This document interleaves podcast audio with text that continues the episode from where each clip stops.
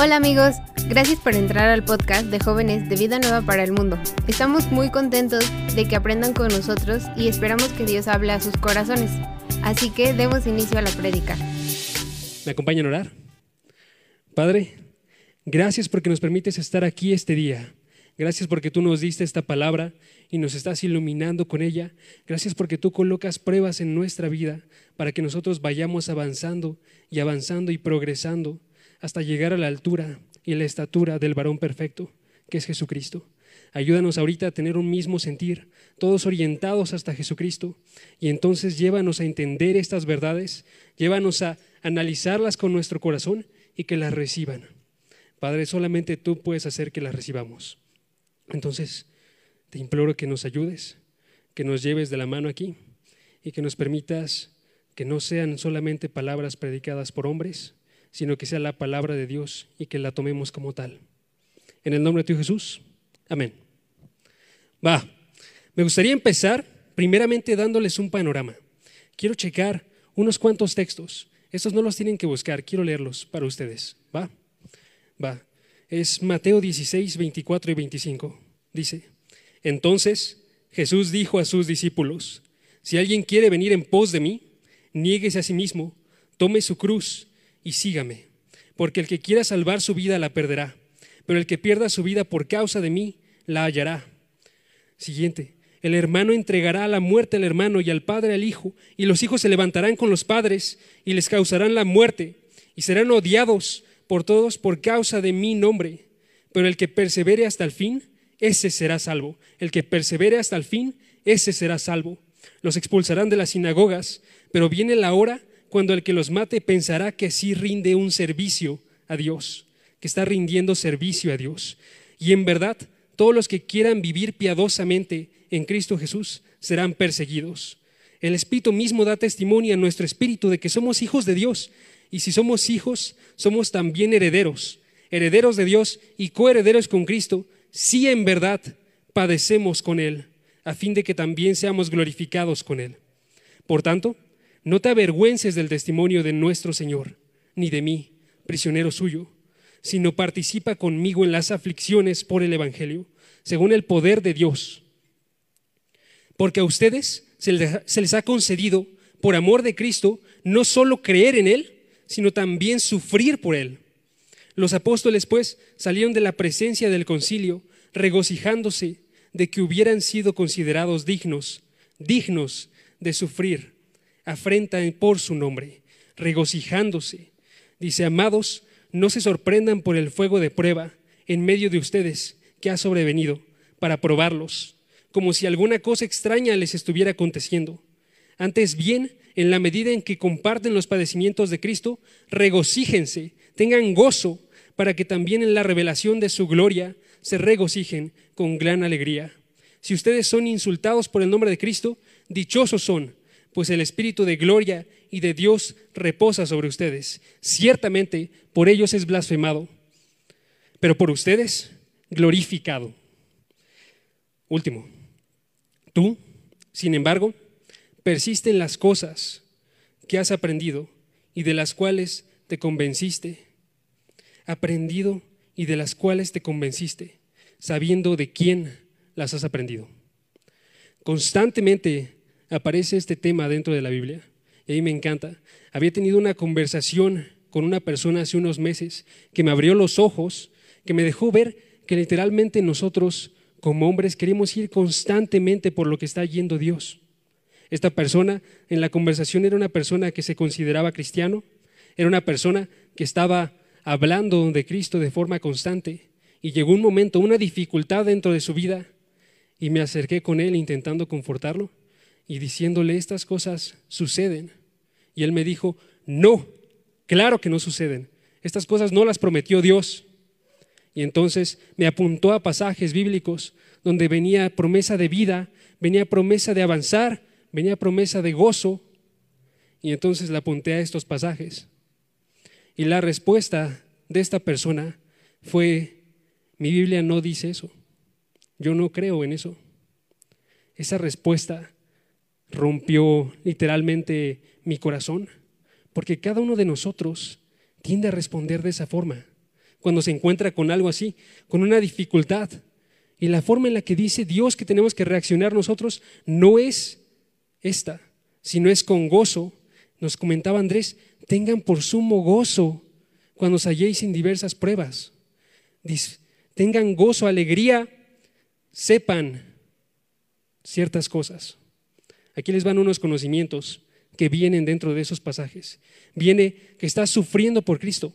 Sábete que estás sufriendo por Cristo. Que sepas que el mundo odia a Cristo y por tanto Él te va a odiar también a ti. Que sepas que esto no es algo extraño, sino que es algo que es de esperarse. Que sepas que es una oportunidad para no avergonzarse de Dios, sino una oportunidad para declarar que Él es mejor que cualquier otra cosa y tú lo sostendrías hasta el fin.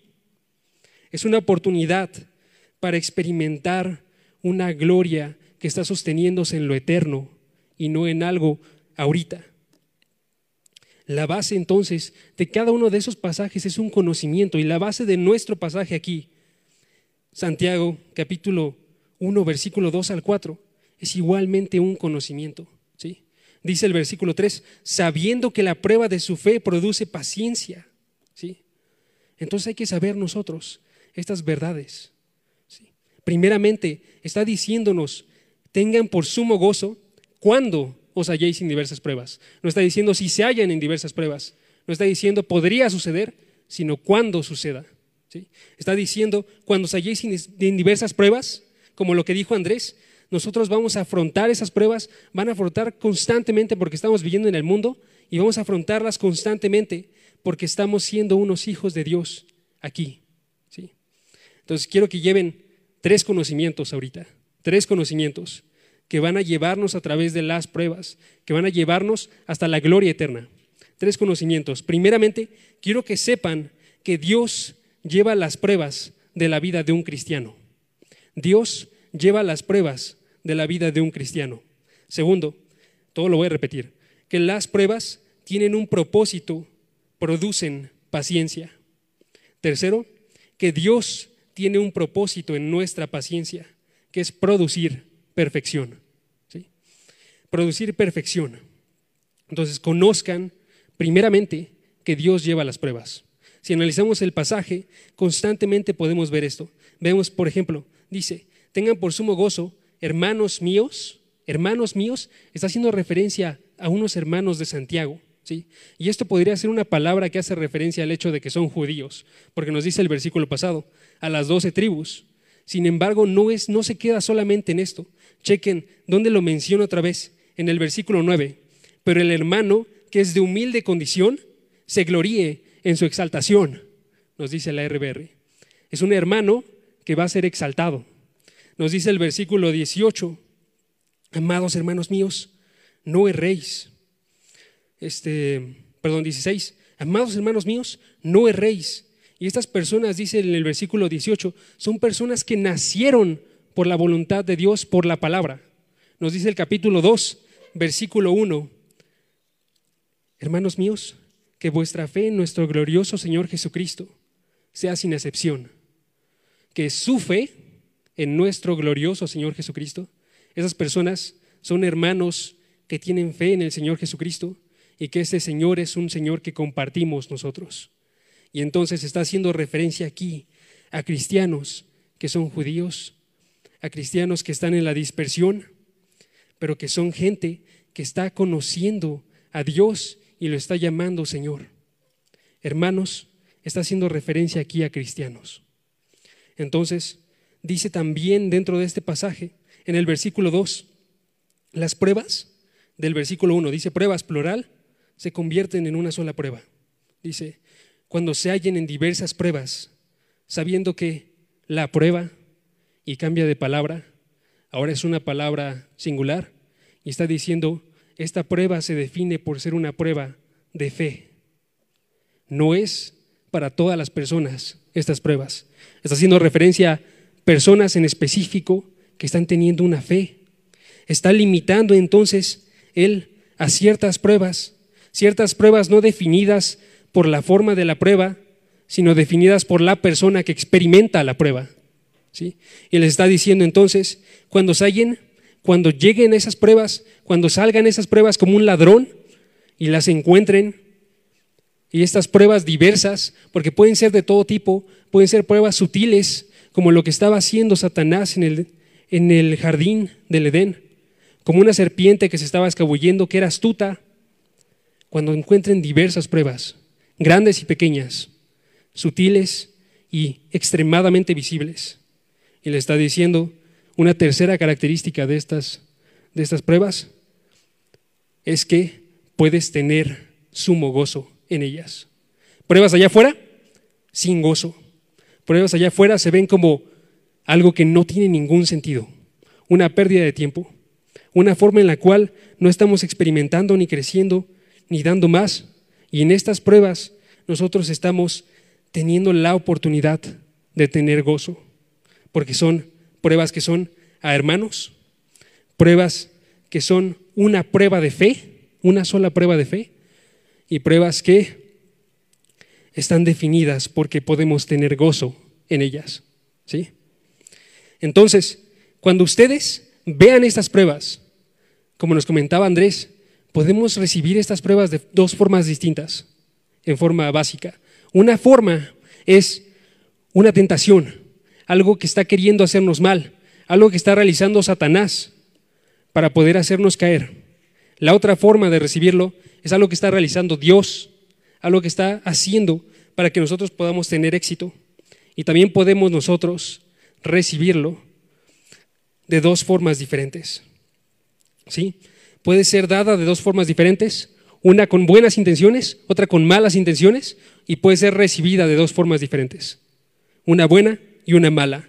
Una buena que nos declara el versículo 14, que está diciendo, si cada uno es tentado cuando es llevado y seducido por su propia pasión, por algo que sucede dentro de ustedes y de mí. Nos dice el capítulo 4, ¿de dónde vienen las guerras y los pleitos entre ustedes? ¿No vienen de las pasiones que combaten en vuestros miembros? Algo dentro de ti.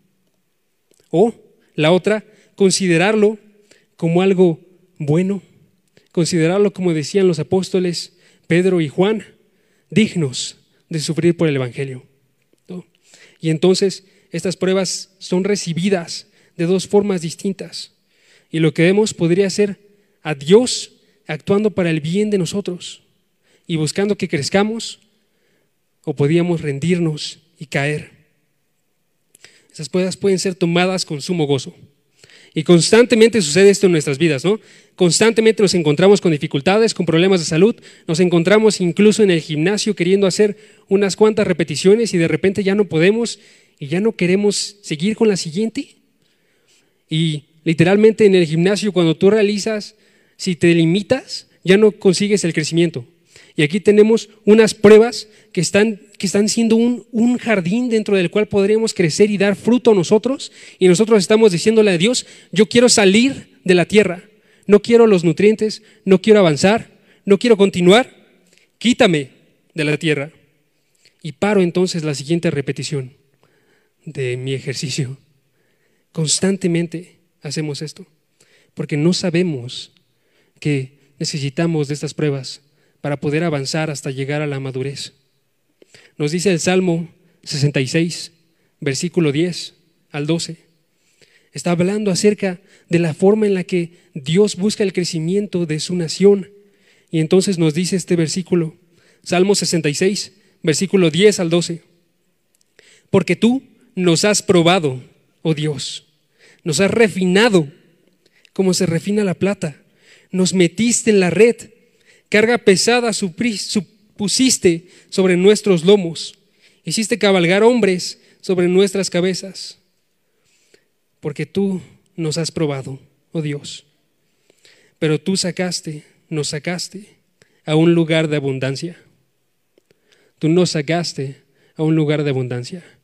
Gozo, gozo. Gracias Dios, porque nos pruebas. Gracias Dios porque nos está refinando. Tristeza sería si cada uno de nosotros llevase su vida y no hubiese ninguna de estas pruebas.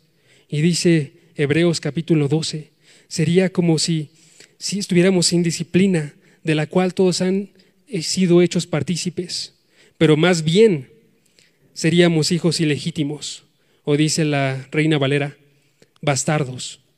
Seríamos hijos que no son hijos de Dios, no hijos verdaderos. Hebreos 12, versículo 8. Lo que diferencia entonces a estas dos personas es que una está enfocada en Dios y tiene un conocimiento y la otra no está enfocada en Dios y sus pruebas no tienen un propósito.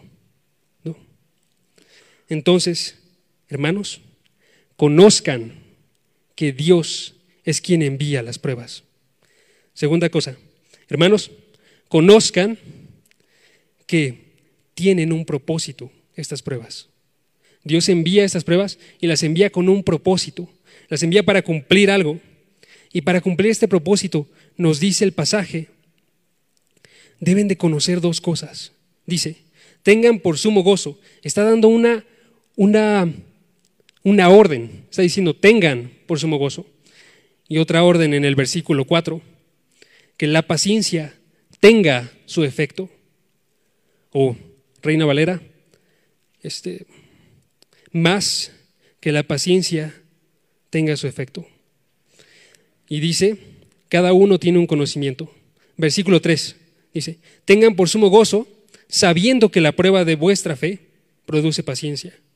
Versículo 4, que la paciencia tenga su perfecto resultado para que seamos perfectos y cabales, sin que nos falte cosa alguna.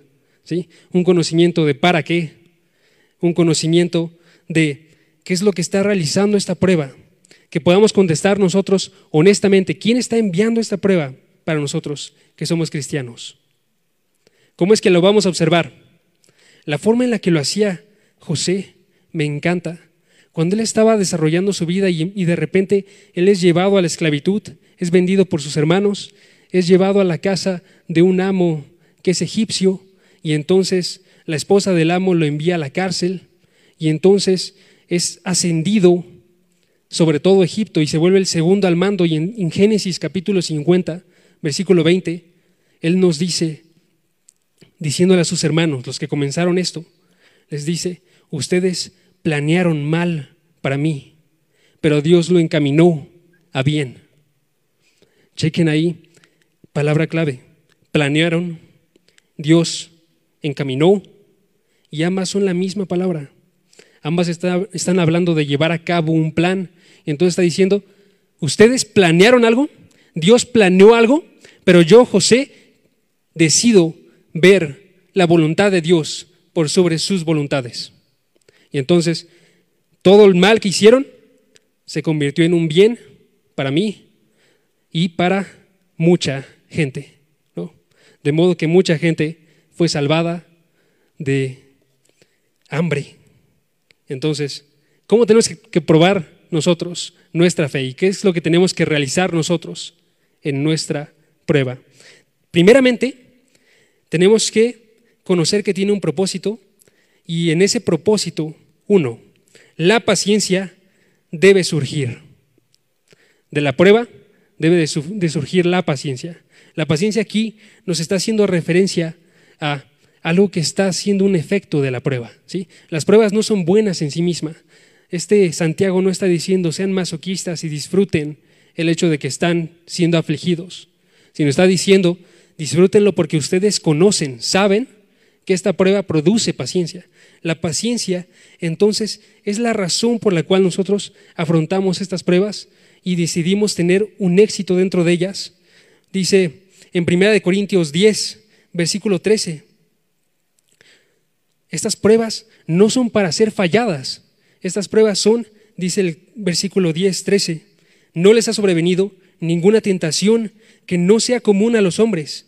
Y fiel es Dios que no permitirá que ustedes sean tentados más allá de lo que pueden soportar, sino que la tentación, la prueba, proveerá la salida. Entonces, proveerá la vía de escape a fin de que puedan resistirla. El fin es que puedan resistirla. El fin es que genere paciencia. Nunca entonces nos llama Dios a afrontar una prueba que nosotros no podemos realizar exitosamente. ¿sí? Nunca nos llama a una prueba que nosotros no podemos sobrellevar. y podríamos pensar en Pablo y en todo lo que él estaba afrontando, la gran cantidad de cosas que él estaba viviendo, y pensar, Pablo fue exitoso, fue exitoso por la gracia de Dios, que lo había preparado, que lo estaba llevando a través de la prueba, y tendríamos que recaer nosotros entonces en esto y ver que tenemos una oportunidad hoy en nuestra prueba para poder crecer y tenemos una oportunidad para poder seguir avanzando, para poder afrontar pruebas futuras. Hay gente que se pasa pensando acerca de qué es lo que va a venir en el futuro. Hay gente que se pasa pensando acerca de qué es lo, nuevo que va a afrontar, esos afanes de qué es lo que sigue en estos días, si se van a casar, de qué es lo que va a seguir después de que se casen, pero como un problema que está viviendo él hoy en día, si va a terminar la escuela y va a tener que ponerse a trabajar como un problema que él está experimentando hoy en día. Y aquí nos está diciendo, no, experimenta tu aflicción de hoy y experimentala viendo algo futuro. El hecho de que va a salir una paciencia y el hecho que después esa paciencia va a tener una, una perfección, va a ser completa y va a hacerte a ti mismo completo. Experimentas las pruebas que vives hoy en día mirando hacia el futuro, mirando de forma completa. Estaba pensando en la forma en la que había aprendido a dibujar. Yo, a mí me gusta mucho dibujar. Y hace unos años quería dedicarme a ello. Y entonces empecé a ver que si tú ves cualquier cosa, tú lo estás viendo desde un punto de vista. Desde una perspectiva. Entonces, si yo me coloco en la base de un edificio y miro hacia arriba, el edificio dentro de mis ojos parece como que se está haciendo más pequeño entre más sube. Algo que sucede muchísimo que vi con dibujantes que no, que no conocían qué es lo que estaban realizando, es que perdían de vista esto. De forma exagerada lo voy a decir ahorita, pero si dibujasen ese edificio, lo dibujarían entonces como un rectángulo. ¿no? Si dibujasen una cara, tendría las proporciones que tú piensas que tiene la cara y no las que tú estás viendo en realidad. ¿sí? El objetivo entonces ahí era aprender a ver desde la perspectiva correcta. Y aquí tenemos que ver nosotros estas pruebas desde la perspectiva correcta, desde una perspectiva de Dios actuando para proveernos paciencia. ¿Cuál es el beneficio de la paciencia? La paciencia, aquí está haciendo referencia a una palabra, upomone, jupomone, perdón. Jupomone, se escribe H, H, A, H, U, perdón, H, U, y todo lo demás como se oye, jupomone. Y está haciendo referencia no tanto a la paciencia que tú, que tú llevas a través de la prueba, me refiero a una paciencia que literalmente es, estás con esa aflicción y entonces tú reaccionas de forma paciente y entonces termina la aflicción y esa paciencia desaparece, ¿no? Porque ya cumplió su propósito. Aquí no está hablando acerca de esto, esta palabra está haciendo referencia a una constancia, está haciendo referencia a algo que se está creando dentro de cada uno de nosotros a través de cada prueba que va creciendo, que va haciéndose más grande y entonces no es la misma que tenías hace unos años. Y entonces esta paciencia está, está llevando un crecimiento para poder llegar a algo más. ¿sí?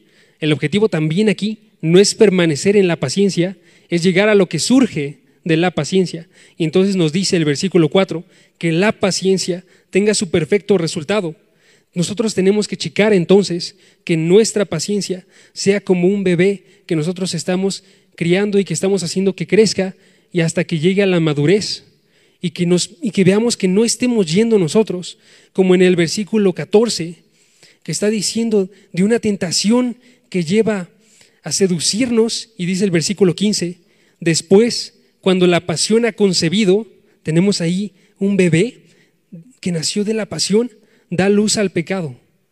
Crecemos esa tentación hasta que llegue a cumplir su propósito, la tentación que es original el pecado. Y la idea es que crezcamos la paciencia hasta que llegue a cumplir su propósito, que es gente que es completa y perfecta.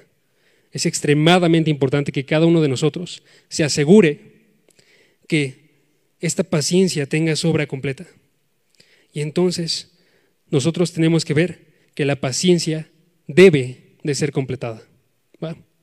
Entonces, tenemos que ver que las pruebas deben de dar paciencia, que son pruebas para ser superadas, que son pruebas para hacer crecer la paciencia, perseverancia, constancia.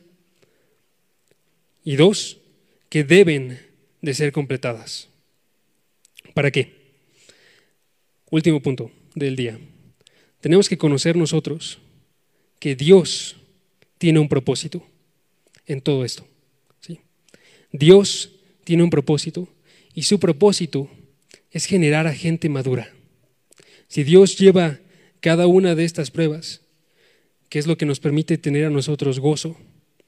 ¿Qué es lo que nos permite saber que estas pruebas tendrán un buen resultado? Porque Satanás no quiere un buen resultado, Dios quiere un buen resultado. Dios quiere que dé paciencia. Dios quiere que esa paciencia, versículo 4, sea perfecta en su resultado para que nosotros seamos perfectos y completos sin que nada nos falte. Sin que nada nos falte. Y ahí tenemos tres términos, tres términos que están haciendo referencia a esta imagen de qué es lo que Dios busca en nosotros a través de estas pruebas. Dios primeramente busca que nosotros seamos perfectos. Dios está buscando no el hecho de que nosotros tengamos una perfección moral, una perfección literalmente que estamos hablando como la que tuvo Jesucristo, sino está hablando acerca de una madurez. Está hablando cuando dice perfectos, acerca de un desarrollo que se está realizando hasta ser adultos, que está entonces llegando a tener una plenitud de carácter, ¿sí? Madurez, una plenitud de carácter. Nos habla entonces de un crecimiento. Constantemente aparece esta imagen. Aparece, por ejemplo, con Pablo en Filipenses capítulo 3. Filipenses capítulo 3.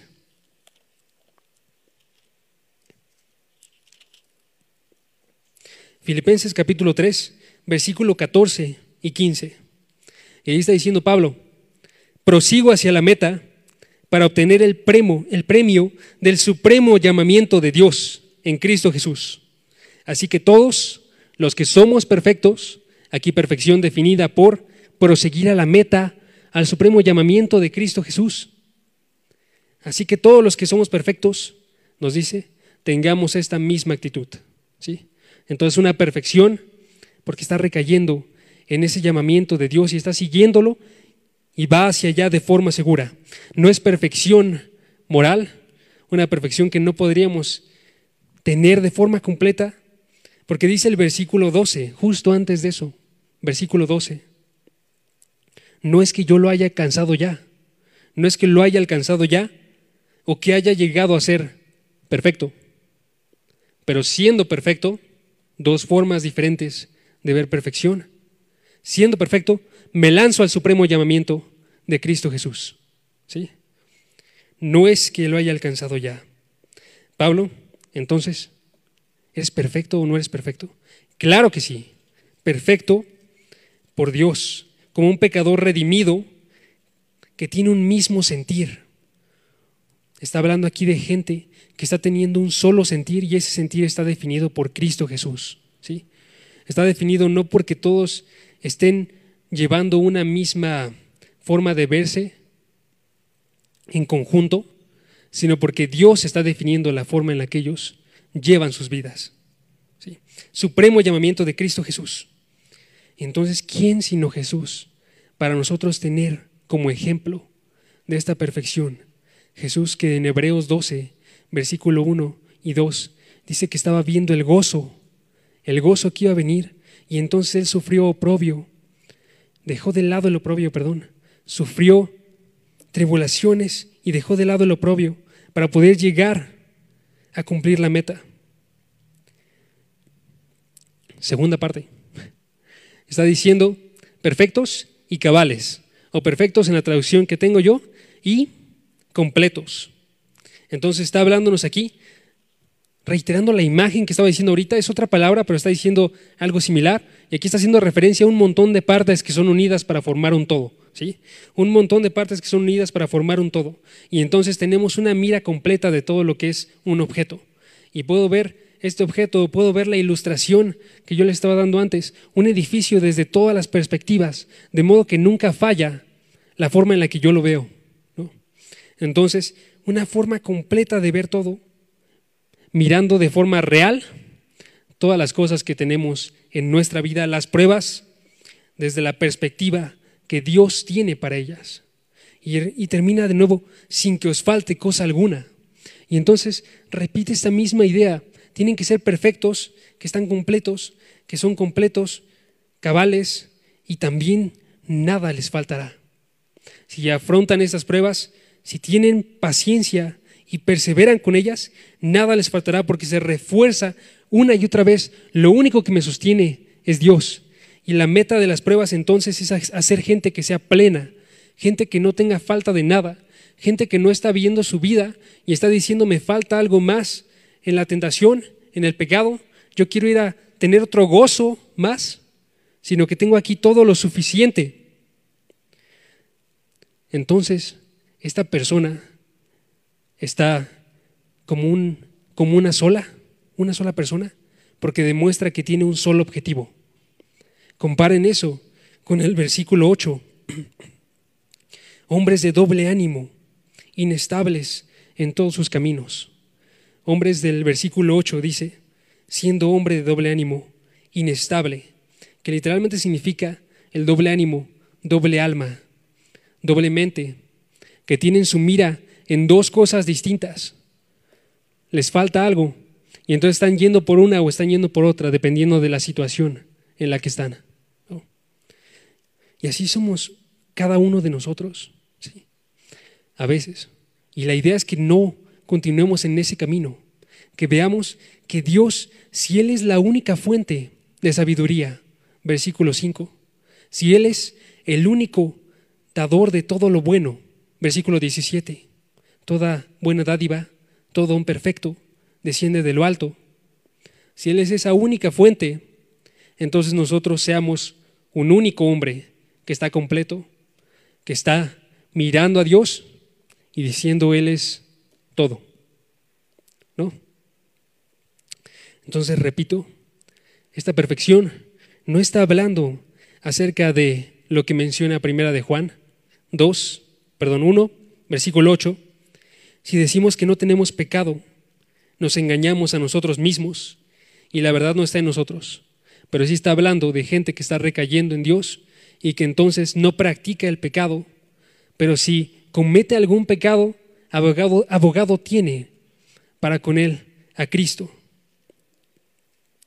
La vida del cristiano entonces continúa en una sola dirección, con arrepentimiento diario en cada uno de nuestros días, superando estas pruebas de la mano de Dios, sosteniéndonos en su sabiduría, sosteniéndonos en Él. Y entonces tenemos a un hombre aquí que es completo lleno de sabiduría, maduro, que está formado por partes que han ido agregándose hasta que forma a este hombre que está perfecto. ¿Sí? Entonces hay que tener un buen carácter. Cada uno de nosotros tiene que ver entonces tres verdades aquí. Primeramente, que Dios está obrando las pruebas. Segundo, que las pruebas tienen un propósito, producen paciencia producen constancia. Tenemos que tener valentía cuando es en una época normal. No, tenemos que tener valentía cuando estamos afrontando algo difícil. De nada sirve la valentía cuando, está, cuando estás aquí ahorita. Cuando llega la prueba, se ve en verdad cómo es tu carácter, se ve en verdad cómo está tu paciencia. Y entonces tenemos que ver que las pruebas tienen este propósito de mostrarnos dónde estamos y de producir en nosotros una mejora cuando nosotros la superamos. Y tres, tenemos que ver que el propósito final de Dios aquí no es producir meramente paciencia, sino llegar a formar a hombres que sean maduros, cristianos maduros. Y a, través de esto, Santiago envía entonces a dos actos decisivos. Uno, tengan gozo. Otro, dejen que la paciencia tenga su hora perfecta. Uno, lleven las pruebas con gozo. Dos, lleven estas pruebas una y otra vez y hasta que lleguen a la perfección. ¿Sí? Entonces aguanta una vez más. Aguanta una vez más. No cada parte del sufrimiento va a ser alegría. Y eso es algo que es verdad para cada uno de nosotros. Pero dentro de todas esas sin importar qué tan grande es, Dios mismo está diciendo que podemos tener alegría. A Dios es a quien llamaríamos mentiroso si dijésemos que es imposible. Y a Dios es este que nos está sosteniendo, que nos está llevando para cumplir su propósito. Dios que estaba con José, que lo prosperaba mientras él estaba en la cárcel. Dios que le permitió ver que él había cumplido un propósito a través de todos esos años de sufrimiento y sufrimiento y sufrimiento. Y Pablo nos dice entonces en Romanos capítulo 8, versículo 28, el conocimiento que él tiene acerca de las pruebas. Y dice entonces, Romanos capítulo 8, versículo 28, sabemos que para los que aman a Dios, todas las cosas cooperan para bien. Esto es, para los que son llamados conforme a su propósito. Están llamados, todo coopera para bien. Están llamados, está diciendo Pablo, Pablo, quien estaba seguro de su llamado y nos dice en el capítulo 1, llamado de Dios y apartado para ser apóstol, apartado para el Evangelio. Pablo, que en 2 de Corintios 11, versículo 23 al 30, nos dice que sufrió azotes sin número, en cárceles más, peligros de muerte muchas veces. De los judíos, cinco veces había recibido 40 azotes menos uno. Tres veces había sido azotado con varas, una vez apedreado, tres veces padeció naufragio, una noche y un día había estado como náufrago en alta mar, en caminos muchas veces, en peligros de ríos, peligros de ladrones, peligros de los de la nación, peligros de los gentiles, peligros en la ciudad, y termina el versículo 30, en lo que sobre mí se agalopa cada día la preocupación por todas las iglesias. Y nos dice en la misma carta, Pablo, segunda de Corintios, capítulo 4, versículos 7 al 10, pero tenemos tesoros en vasos de barro. Nosotros somos imperfectos, nosotros hemos sido iluminados por Dios, por su obra, y tenemos tesoros en vasos de barro. Y dice, para que la excelencia del poder sea de Dios, para que estas pruebas muestren cuán excelente es Dios. Y dice, y no de nosotros, que estamos atribulados en todo, mas no angustiados, en apuros, mas no desesperados, perseguidos, pero no destruidos, llevando el cuerpo, en el cuerpo siempre, por todas partes, la muerte de Cristo.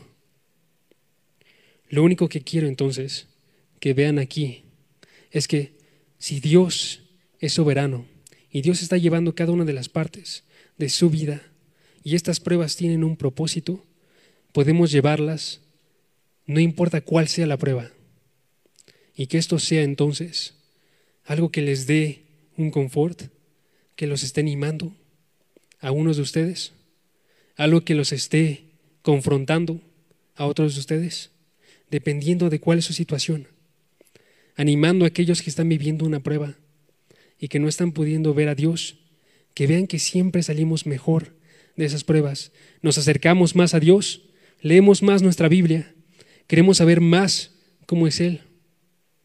Y aquellos que repiten una y otra vez la misma prueba, fallándola, que vean que hay arrepentimiento, que vean que Santiago también está confrontando.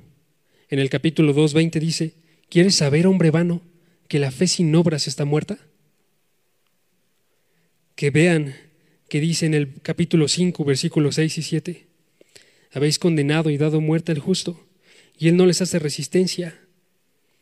Pero, dice el siguiente versículo, tengan paciencia si forman parte de estos justos.